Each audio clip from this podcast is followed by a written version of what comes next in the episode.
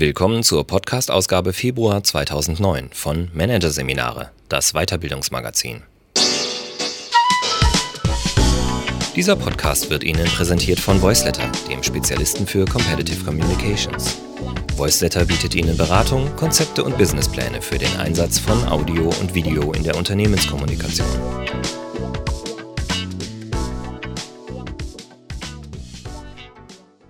Am Ende dieser Ausgabe hören Sie noch ein paar kurze Hinweise auf weitere Podcasts aus dem aktuellen Heft.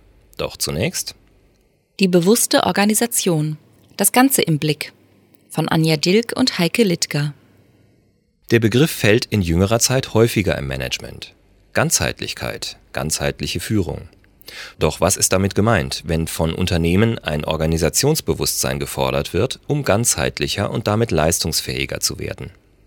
Managerseminare mit einem Schlaglicht auf einen schwierigen Begriff unter Zuhilfenahme zahlreicher Managementberater. Hier ein Kurzüberblick des Artikels. Verantwortungsgefühl und Organisationsbewusstsein, die Kernelemente einer ganzheitlichen Haltung im Unternehmen.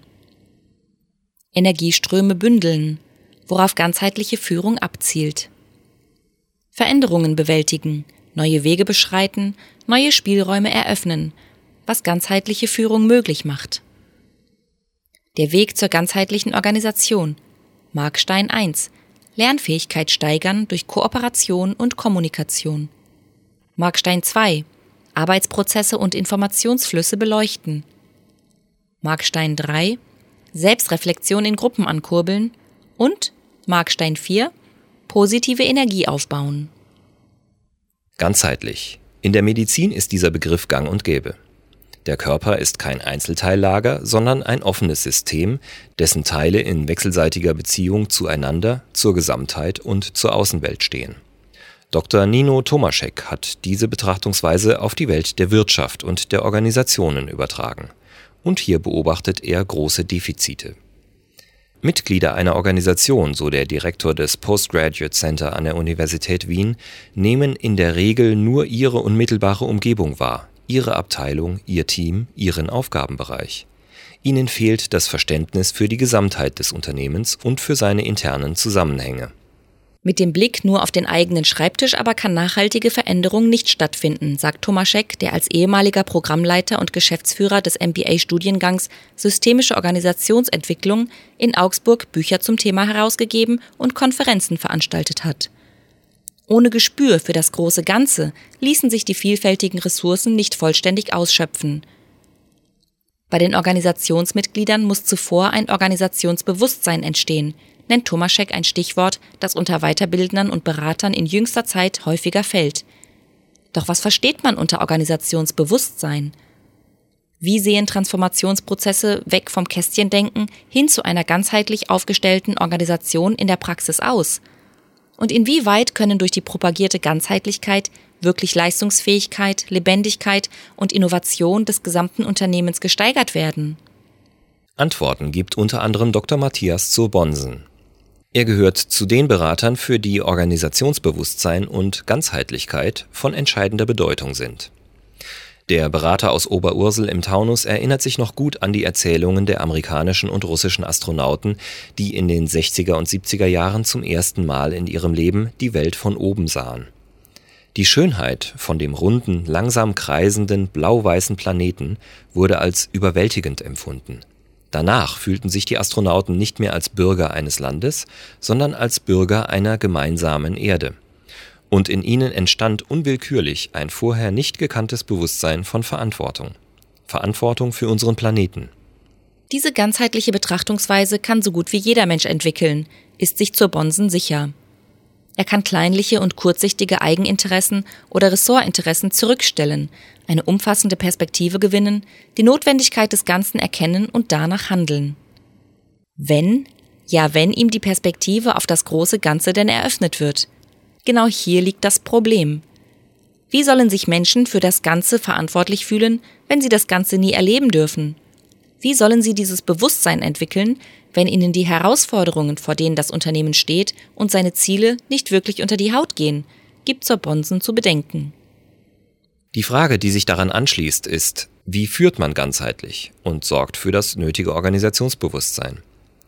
Für den Berater, der in seiner Laufbahn etliche ungewöhnliche und innovative Ansätze aus den USA für den deutschen Markt adaptiert hat, ist Bewusstsein mit dem Faktor Spirit oder Energie verknüpft. Es ist das, was entsteht, wenn alle klarer sehen, was ist, tatsächlich und potenziell. Das Besondere? Energie ist immer da, sie ist immer gleich stark vorhanden, wie zur Bonsen zu verstehen gibt. Wir zerfleddern sie nur oft.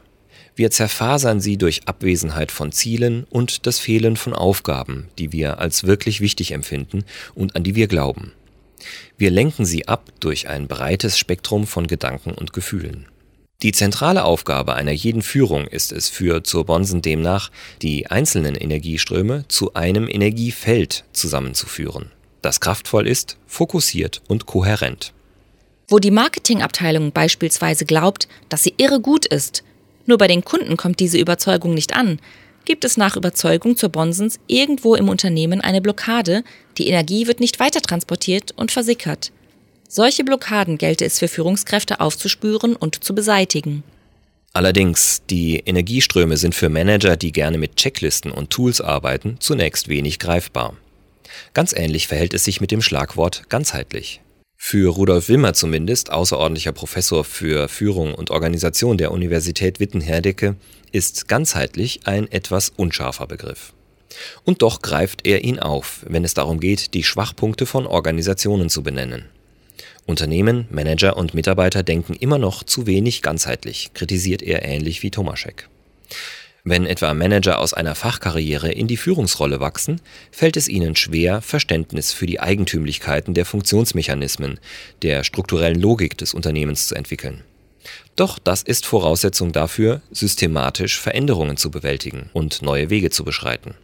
Dieses Wissen um die Logik der Organisation können die Mitglieder eines Unternehmens nur in einem langen Lernprozess erwerben, betont Wimmer. Und dieser Lernprozess ist unumgänglich, wenn das Unternehmen im ständigen Wandel der Märkte und Gegebenheiten bestehen und mithalten will.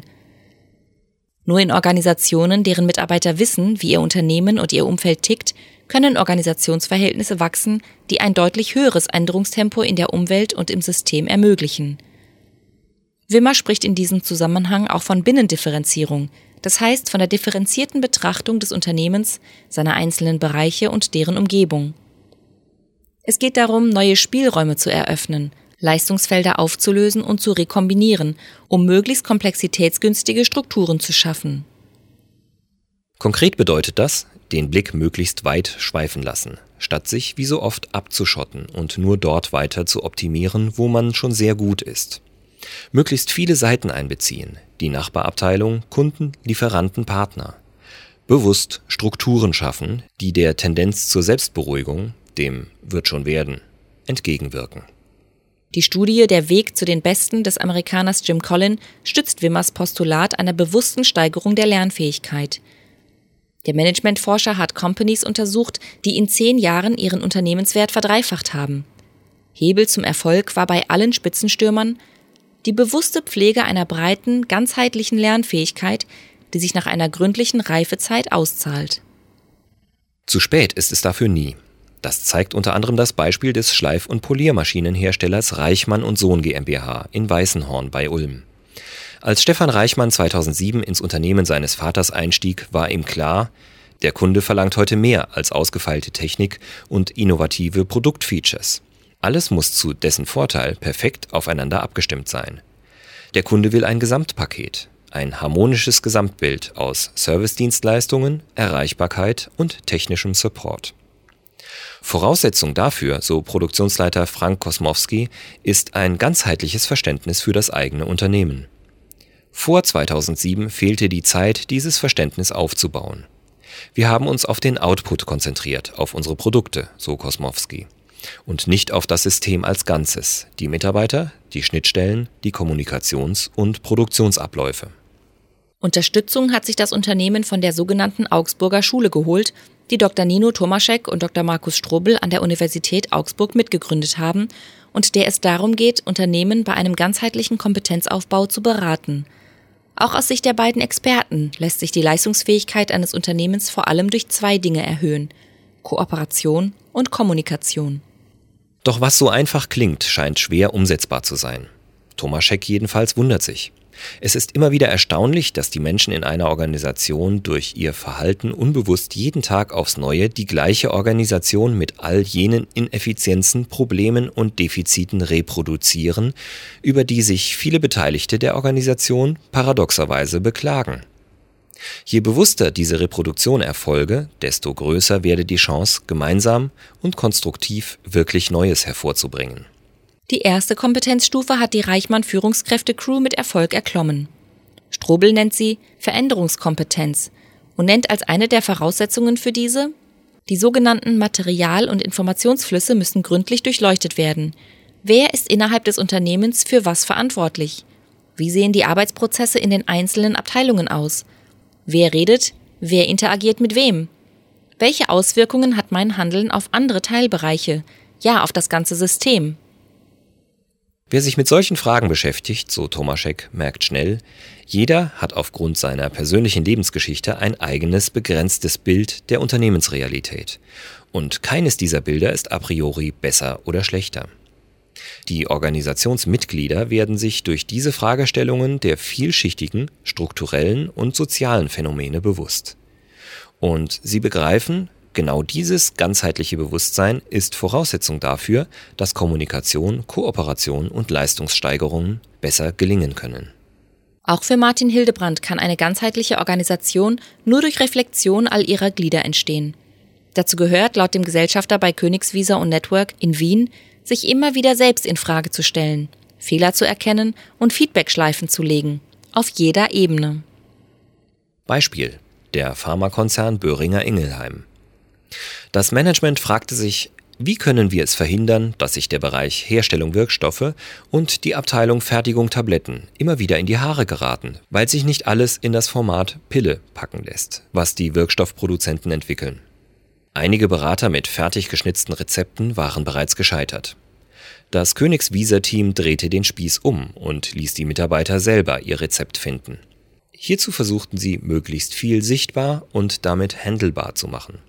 Auf Dialogveranstaltungen holten sie Mitarbeiter aus Abteilungen, die vorher nichts miteinander zu tun hatten, zum Austausch zusammen. Am Sounding Board konnte jeder offen sagen, was seiner Ansicht nach im Unternehmen richtig läuft oder falsch. Entsprechend versammelt Managementberater zur Bonsen gerne mal 500 Manager und Mitarbeiter auf einmal in einem Raum, um den Dialog zu fördern und den für ein ganzheitliches Verständnis so essentiellen Spirit wieder zu entfachen. Da präsentieren die einen in einem Rap-Song, was sie sich erträumen. Da malen andere mit Fingerfarben die bunte Firmenzukunft auf Papier. Da führen Teams ein Theaterstück auf. Wir in zehn Jahren. Solche Geschichten leiten eine Selbstreflexion ein, die sich anschließend in Workshops auf konkrete Maßnahmen herunterbrechen lassen. Das Besondere bei derartigen Settings? Die Mitarbeiter entdecken auf ihrer Reise in die Zukunft ganz automatisch die Juwelen der Organisation die bejahende positive Grundlage, aus der sich das Unternehmen als Ganzes speist. Sie gewinnen einen positiven Blick, selbst in kritischen Situationen.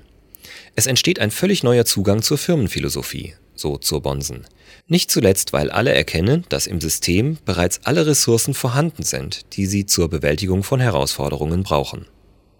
Eine Organisation, der es gelingt, diese Ressourcen zu aktivieren, den positiven Spirit zu halten und jeden Tag aus ihm heraus zu leben, nennt zur Bonsen bewusste oder ganzheitliche Open Space Organisation. Alle tragen dazu bei, dass die Organisation zu einer großen, kreativen, vorwärts strebenden Kraft wird und entwickeln gemeinsame Rezepte für die Zukunft. Neue Überzeugungen setzen sich durch, neue Bilder entstehen und neue Glaubenssätze.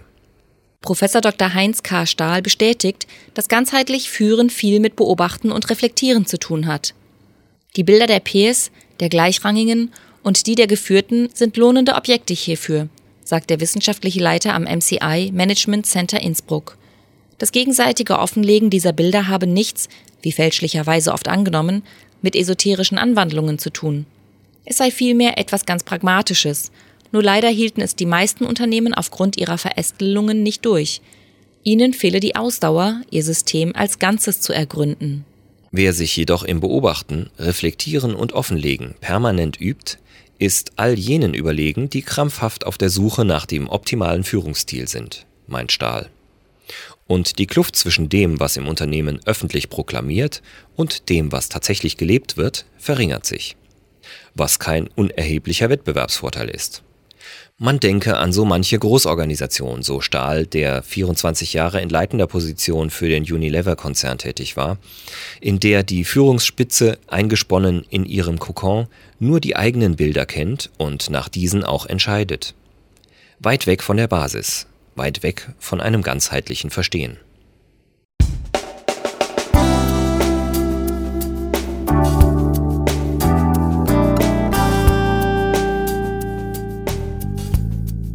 Sie hörten den Artikel Die bewusste Organisation.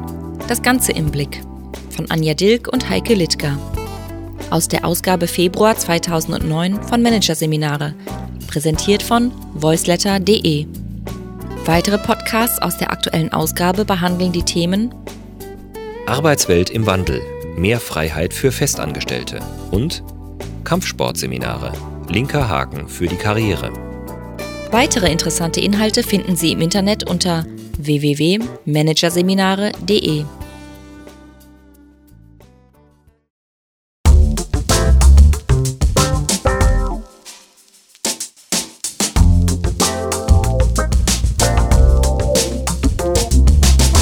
Das war der Podcast von Managerseminare, das Weiterbildungsmagazin. Ausgabe Februar 2009.